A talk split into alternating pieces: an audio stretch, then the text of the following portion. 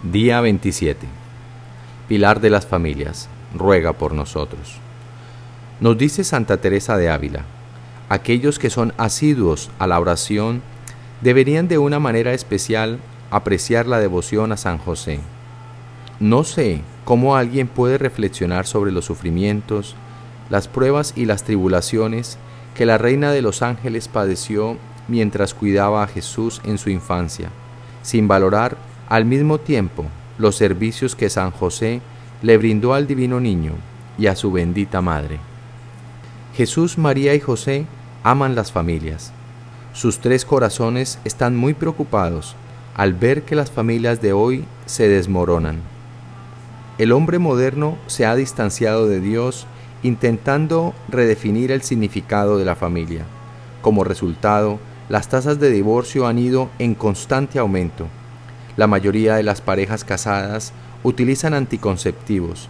El aborto es legal y es socialmente aceptable que los niños crezcan con dos papás o dos mamás. La familia está al borde de un gran precipicio. Y nos dice San Juan Pablo II, en nuestros días, ciertos programas sostenidos por medios muy ponentes parecen orientarse por desgracia a la disgregación de las familias. A veces parece incluso que con todos los medios se intenta presentar como regulares y atractivas, con apariencias exteriores seductoras, situaciones que en realidad son irregulares. En efecto, tales situaciones contradicen la verdad y el amor, que deben inspirar la recíproca relación entre hombre y la mujer, y por tanto son causa de tensiones y división en las familias con graves consecuencias, especialmente sobre los hijos. Se oscurece la conciencia moral, se deforma lo que es verdadero, bueno y bello, y la libertad es sepultada por una verdadera y propia esclavitud. San Juan Pablo II tiene toda la razón. Dios estableció a la familia para ser una escuela de amor, algo hermoso, placentero y dador de vida, y el demonio y sus agentes quieren destruirlo. ¿Cómo vamos algún día a poder revertir esta situación? ¿Cómo podemos regresar al orden? La única manera de lograrlo es presentando a la Sagrada Familia como modelo y sello de las familias. Cuando en la sociedad se encumbre y celebre a la Sagrada Familia, volveremos a conocer la santidad de la maternidad, el heroísmo de la paternidad y la bendición de los hijos.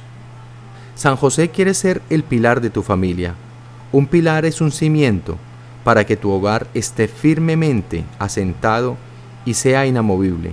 Tu familia necesita a San José para que le enseñe la importancia de la oración, del respeto mutuo, la pureza, la honestidad, el perdón, el amor y lo más importante, a poner a Dios por sobre todas las cosas. San José ama a la familia. San José el pilar de la familia nos enseña la importancia de la maternidad, de la paternidad y de los hijos. Él es el santo de la niñez y los años ocultos de Jesús. Él enseña al hombre moderno que la única y verdadera definición de familia es aquella que consiste de una madre, un padre y los hijos. La noción de la familia moderna es un engaño del demonio la redefinición del matrimonio y de la familia causa la ruptura de la sociedad, de la cultura, de la moral y de los verdaderos valores familiares. En la persona de San José, los hombres pueden aprender lo que significa ser un esposo y padre. Deben sacrificarse por la mujer, los hijos y por el bien común. Para los hombres es un honor sacrificarse por los demás. La masculinidad y la paternidad se perfeccionan a través del amor, el sacrificio y la felicidad a aquellos que han sido encomendados a su cuidado. El ejercicio de dicha masculinidad hace que los esposos y padres se conviertan en pilares de la civilización y se santifiquen. Un mundo lleno de hombres como San José renovará el orden social y la moral. Nos dice la beata Ana Catarina Emmerich. Vi a Jesús ayudando a sus padres en todas las formas posibles, y también en las calles y donde se presentaba una oportunidad, servía con alegría y gran disposición ayudando a todos. Le ayudaba a su padre adoptivo en su oficio y se dedicaba a la oración y a la contemplación. Era un modelo para todos los niños de Nazaret. Y nos dice el Santo Papa Pablo VI, el Evangelio no registra una sola palabra de él, San José. Su lenguaje es silencioso. Oremos. Oh Dios, que en tu amorosa providencia elegiste a San José para ser esposo de tu Santísima Madre, concédenos la gracia de tener como nuestro intercesor en el cielo a aquel que veneramos en la tierra como nuestro protector, tú que vives y reinas por los siglos de los siglos. Amén.